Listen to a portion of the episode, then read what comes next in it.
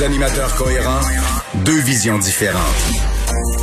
Une seule émission, pas comme les autres. Mario Dumont et Vincent Dessureau. Cube, Cube Radio.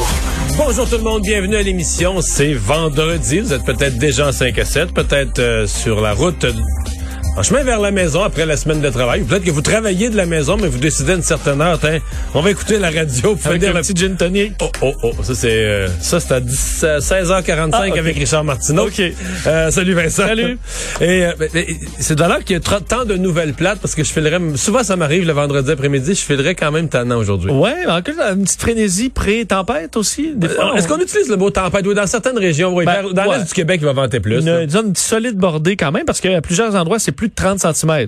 Là, on est dans une tempête. Plus, plus de 30 avec du gros vent, c'est une tempête. Oui, parce qu'on prévoit des vents d'ailleurs pour les, les, sur la route à partir de demain après-midi, quand même compliqué, 50 à 60 km h même par endroit 60 euh, à 80, avec un bon des quantités de neige importantes par endroit, surtout euh, Mauricie, Basse-Laurentide, évidemment Charlevoix, euh, même Montréal, 20 cm quand même attendu entre samedi et dimanche. Alors une bordée quand même intéressante. Faut dire que pour les sports d'hiver, ça va faire du bien. La date, on n'a pas, on n'a pas eu un hiver non, non, ça, ça va épaissir, ça va épaissir le fond des, des trails de, de motoneige. Alors, on n'est pas contre. On va aller rejoindre tout de suite Paul Larocque et l'équipe de 100% Nouvelles. 15h30, c'est le moment de joindre Mario Dumont en direct dans son studio de Cube Radio. Salut Mario. Bonjour. On regardait euh, en détail, je lisais et relisais euh, l'article et euh, j'écoutais les propos de Félix sur euh, les complotistes québécois qui commencent à, à, peut-être monter d'un cran dans leurs propos. Est-ce qu'ils passeront de la parole aux actes? C'est une autre question. Mais Mario, question toute simple. Est-ce qu'on a peut-être mésestimé, est-ce qu'on a sous-estimé ce qui pourrait se passer au Québec aussi compte tenu de l'état de la situation? Peut-être un peu. En même temps, on se rend compte que c'est pas à tout le monde à s'occuper de ça. C'est à nos corps policiers et ils le font. Ils sont, ils sont à l'œuvre, ils sont aux aguets. Euh, par contre, moi, je, je, j'en reçois là, des messages de ces gens-là, fait que j'ai comme euh, j'ai comme un thermomètre dans l'eau en tout temps, là, sur euh, quel moment on s'énerve plus, à quel moment le complotisme se calme un peu. Et je dois dire que le mélange des, des dix derniers jours, Paul, couvre-feu, et Donald Trump, qui est le héros? Faut, faut pas se le cacher. Il faut, faut associer les deux parfaitement. Moi, je regarde des gens qui écrivent, qui croient pas au, à la COVID, puis qui veulent rien respecter. Tu vas fouiller sur leur profil, tu regardes qu'est-ce qu'ils ont publié depuis, mettons, six mois là. Trump, Trump, Trump, Trump, Trump, Trump, Trump. C'est beaucoup des mêmes gens. Donc, ils ont dix jours difficiles. Là. Ils aiment pas les mesures sanitaires. Ils ont eu le couvre-feu ils adorent, ben, adorent, c'est pas le mot, ils sont fanatiques de Donald Trump. Et là, ils voient la fin de mandat de Donald Trump finir dans la déchéance la plus totale, dans le ridicule, dans la honte. Euh, lui-même, Donald Trump, qui ose même plus parler, qui, euh, qui a même plus son vice-président de son bord. Donc, euh, c'est donc c'est une, une, dure période pour ces gens-là. Et ils se défoulent. Donc, est-ce que ça peut, le voyant que les partisans de Trump aux États-Unis se durcissent, mm-hmm. sont attaqués le Capitole, prônent un peu plus la violence, est-ce que ça peut être répliqué ici? Je pense pas qu'il faille paniquer avec ça, mais je pense que nos corps policiers font bien euh, de d'être d'être vigilants. Et c'est pas des groupes si organisés que ça. C'est quand même peu de gens, euh, dans des groupes un peu désorganisés, mais tu sais jamais à quel moment euh, ça en prend juste 10, 12, 15 qui, qui, qui se, se motivent de poser un geste. Le terroriste, c'est quand même, tu sais, on appelait ça la guerre des lâches. C'est quand même assez facile de causer du dommage ou de mettre une bombe à un endroit. Mm-hmm. Tu sais, ça demande pas, euh, euh à la limite, les derniers terroristes là, fonçaient les, les, camions béliers ou les voitures béliers, tu fonces dans une foule avec un véhicule. Tu sais, c'est, c'est, pas, euh, pas une grosse planification. Donc, je comprends que les corps policiers se méfient, mais tu sais, on n'est pas on n'est pas rendu là, là, Un peu comme aux États-Unis, nos policiers utilisent l'expression terrorisme intérieur. En même temps, on n'a pas, on n'a pas une longue liste d'événements graves de terrorisme intérieur euh, depuis le début de la pandémie. On lit des choses, on voit les menaces, tout ça. Mais tu sais, faut, faut aussi faire la part des choses, rester calme mais vigilant. Ah, c'est méchant casse-tête pour les policiers et les services de renseignement euh, en ce moment. Euh, Mario, euh, l'autre phénomène aujourd'hui que l'on constate, j'en parlais avec Diane Franqueur il y a un instant, puis Stanley Volant, le médecin chirurgien de Notre-Dame aussi, au fond, une sorte de... Tout le monde en, aura le bol en ce moment, mais c'est vrai aussi pour les médecins et les médecins spécialistes. Tu as vu quelques-uns qui ouvertement disent, savez-vous quoi, les, les covido-sceptiques ou les complotistes, là, ceux qui contractent la COVID et qui la donnent aux autres, mais qui la contractent, qui se retrouvent aux soins intensifs, il y a même des médecins qui se pose la question, euh, il, ne mérite même pas de se faire traiter, de, de se faire soigner. Qu'est-ce que ça dit, ça, sur euh, justement l'état l'état d'esprit et euh, d'où où, se trouve le Québec en ce moment? Tu sais, que ça, que ça vienne de médecins. Ouais. que ça Ben, vienne de deux- médecins. Deux affaires, Paul. Euh, Première chose qu'il faut quand même rappeler, c'est notre système est un système, il n'y a pas ça à beaucoup d'endroits dans le monde, un système public et universel. Excuse-moi de ramener ça à l'argent, mais c'est aussi ça. C'est ça qui est un peu de terrible. Quelqu'un fait pas attention, voyage, va attraper la COVID dans un autre pays ou carrément ici, fait pas attention à rien, euh, dit qu'il croit pas à ça, euh, mais il y en a pas beaucoup. Par exemple, dans les, les, marches anti-masques, où ils respectaient aucune règle, il y en a pas beaucoup là à l'entrée qui donnaient leur carte euh, leur carte soleil aux policiers puis qui disaient déchire là, là, moi si jamais je j'ai pas peur de ça la maladie, moi si jamais je suis malade là, je vais payer de ma poche. Si jamais je me ramasse aux soins intensifs, ça coûte 35 000 pièces là, je ferai pas Hey, liberté. J'ai mes choix, je fais mes choix, je vais payer pour ce que ça coûte, mais pas beaucoup. Donc, on- on- le système de santé couvre tout le monde, même si euh, ils ont couru après leur malheur. Un. Deux. Moi, je comprends, j'ai lu le, propos ce matin dans la presse du docteur Marché qui dit ça me choque quasiment de soigner ces gens-là qui croient pas à la COVID. Je vais donner l'autre côté de la médaille. Là. Ça donne une idée comment, par exemple, les complotistes, comment c'est devenu une secte puissante. Là. Le type était prêt à mourir. Le type dont le docteur Marchi témoigne, là, il était prêt, il avait Ouais. accepté. Il est toujours de demander à sa famille. Est-ce que Ouais, lui, lui, lui était, même, prêt- lui, même était- si lui est était pas prêt à mourir. Lui était prêt à mourir. Lui avait accepté. Moi, la COVID, je crois pas à ça. Il était euh, en incapacité respiratoire, euh, avait besoin d'être intubé. Il refusait d'être intubé parce qu'être intubé, ça voulait comme dire... Je sais, c'est absurde, j'ai l'air de...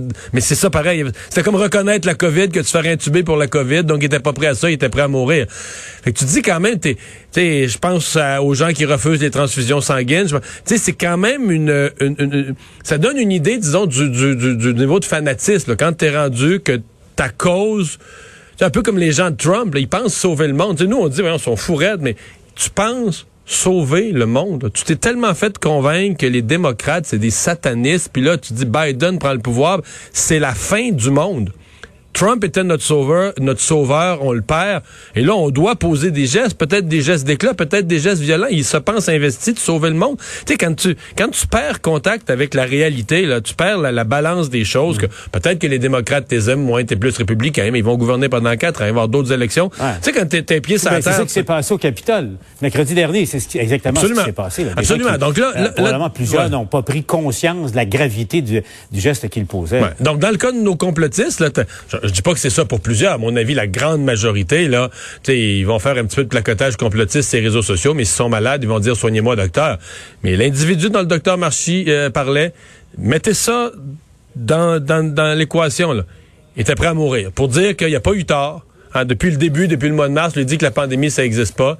Il est arrivé aux soins intensifs, puis il était prêt à décéder. C'est quelque chose.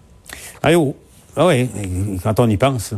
Euh, et c'est sa famille, je le rappelle, Ouais. qui, qui a été Qui consultée. a exigé qu'il soit, qui a demandé qu'il soit intubé. Exactement. de le, et, et de lui sauver la vie, euh, sans doute. Euh, Mario, un, un mot sur Yves-François Blanchet. Tu as vu ça depuis 48 heures, ça, enfin 24 heures à peu près, ça, ça roule à, à Ottawa. Blanchet, comme chef, a, a émis des, des, des doutes, euh, enfin un communiqué qui a été émis sur le nouveau ministre des Transports là, euh, à Ottawa, Omar.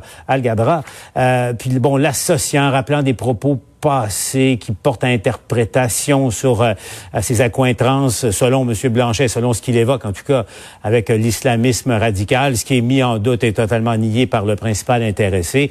Bref, est-ce que M. Blanchet, comme le lui demande Trudeau, euh, le premier ministre Trudeau, doit s'excuser, Mario, d'après toi? Ben, dans ce que dit François Blanchet, à ma connaissance, il n'y a rien de faux. C'est des choses qu'il avait pris dans des articles de journaux qui ont jamais été démentis. Euh, donc, est-ce qu'il doit s'excuser? Je suis pas certain. Est-ce que c'est, est-ce qu'il paye un prix politique? Est-ce qu'il a l'air de quelqu'un qui a manqué de classe? Là, oui, par exemple. Parce que on s'en parlait hier. C'est vraiment vieux cette histoire-là. Là. Ça remonte. Parce que là, on remonte à l'élection du, nouveau ministre des Transports. On remonte à elles sont de 2005. Toutes ces histoires-là. En même temps, des conservateurs. là. Oui, oui, oui, on remonte vraiment, vraiment, vraiment loin. Euh, Puis tu sais, on remonte à une histoire qui est pas si claire. Il y a quelque chose qui est clair qui a été dit, là, que c'était la victoire, que son élection était la victoire de l'islam. Il y en a qui l'ont entendu, des journalistes. Ça a été rapporté dans des articles de presse. Lui il dit, ouais, mais c'est quelqu'un à côté de moi qui a dit ça. Ça a eu l'air de ma voix, mais c'était pas vraiment moi. De toute façon. Mais là, tu sais, vraiment, quand le type est nommé ministre des Transports en 2021, est-ce que tu ressors quelque chose qui serait arrivé à son assemblée ou à ça en 2005? Ça, comme on dit, ça commence à être, euh, être vieux un peu. Euh, moi, j'ai pas aimé ça. J'ai pas trouvé que de la part du Bloc québécois, c'était euh, c'était une intervention utile. donc, moi, je trouve ça manquait de classe. Il pourrait s'excuser, mais je penserais qu'il a le devoir de s'excuser dans le sens que il a cité des affaires qui sont documentées.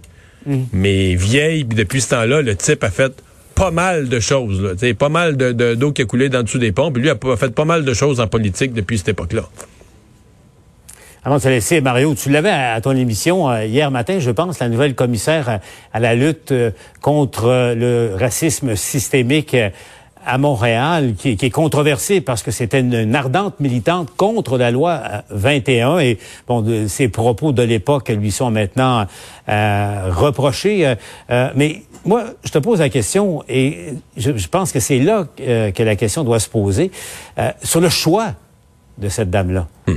Elle, on connaissait, on connaît son, son, background, son, son, passé, mais le fait de nommer cette personne-là dans un poste euh, aussi délicat, là, aussi délicat, est-ce que c'est un choix judicieux de, de la part de la mairesse Plante? C'est un choix militant pas un choix judicieux, c'est un choix militant. Euh, probablement que la mairesse Plante a l'air à s'assumer. C'est un peu l'histoire de sa dernière année. Là. Un certain radicalisme dans les positions, etc., dans les gestes euh, de la mairesse Plante. Donc, elle est passée... Tu euh, souvenons-nous de l'époque où on avait l'impression que dans son parti, Luc Ferrandez était un radical, mais qu'elle était au centre. Là, on voit de plus en plus Valérie Plante comme étant elle-même d'une aile un peu plus radicale de son propre parti, ou en tout cas. et ça, pour moi, ça, ça en fait partie. Ceci dit, je dois te dire quelque chose, Paul. À mon émission, euh, Madame Manaille a dit que je, la questionnais sur des propos qu'on lui prête, qu'elle avait dit que la loi 21 ah l'associait aux suprémacistes, etc. Elle m'a dit d'avoir jamais dit ça. Paul, je peux pas te dire combien de personnes m'ont envoyé la vidéo sur, sur, la page, sur la page Facebook de l'émission. Mario, Mario, je te réponds, je peux pas te dire combien de personnes m'ont envoyé la, vidéo en question. Jusqu'à il y a 10 minutes ça vaut la peine de l'écouter au complet. Laissez écouter au complet parce que on nous a fait parvenir un petit 7 secondes. sais, un petit Oui, mais je l'ai écouté au complet. Moi, je l'ai écouté au complet. Ah, ouais, ouais. Alors, moi aussi. Puis, Donc, ta conclusion, toi? Ben, ma conclusion. Ma conclusion, c'est qu'elle le dit, là. sais, bon, peut-être qu'il y a une mise en contexte ou un référé aussi, comme un peu elle m'a dit hier ce qui est arrivé en Nouvelle-Zélande. Mais, elle était ben, C'est ça qu'elle faisait. Ouais. Oui, mais elle était quand même sur une tribune contre la loi 21, ben, s'en donnait à cœur joie. sais, personne va nier qu'entre à cette époque-là et ce qu'elle m'a donné comme entrevue hier où elle avait l'air très conciliante, c'est pas le même langage, c'est pas le même discours pantoute, là. Et puis, bon, est-ce la bonne personne euh, au bon poste? C'est une nomination. ça dépend ce qu'on veut accomplir. Ça dépend toujours de ce qu'on veut accomplir. Est-ce que c'est la bonne personne au bon poste? Si on veut. Mais est-ce euh, qu'on ne doit pas rassembler? Est-ce qu'on doit pas ah. rassembler plutôt que, que diviser? Pour ça, je suis pas sûr. Là est toute la question. Pour ça, je suis pas sûr que ce soit la bonne personne. Mais si Valérie Plante veut passer un, message fort, très, très, très militant, très à gauche, là, ça devient la bonne personne. Mario, bon week-end. Au revoir, bon week-end.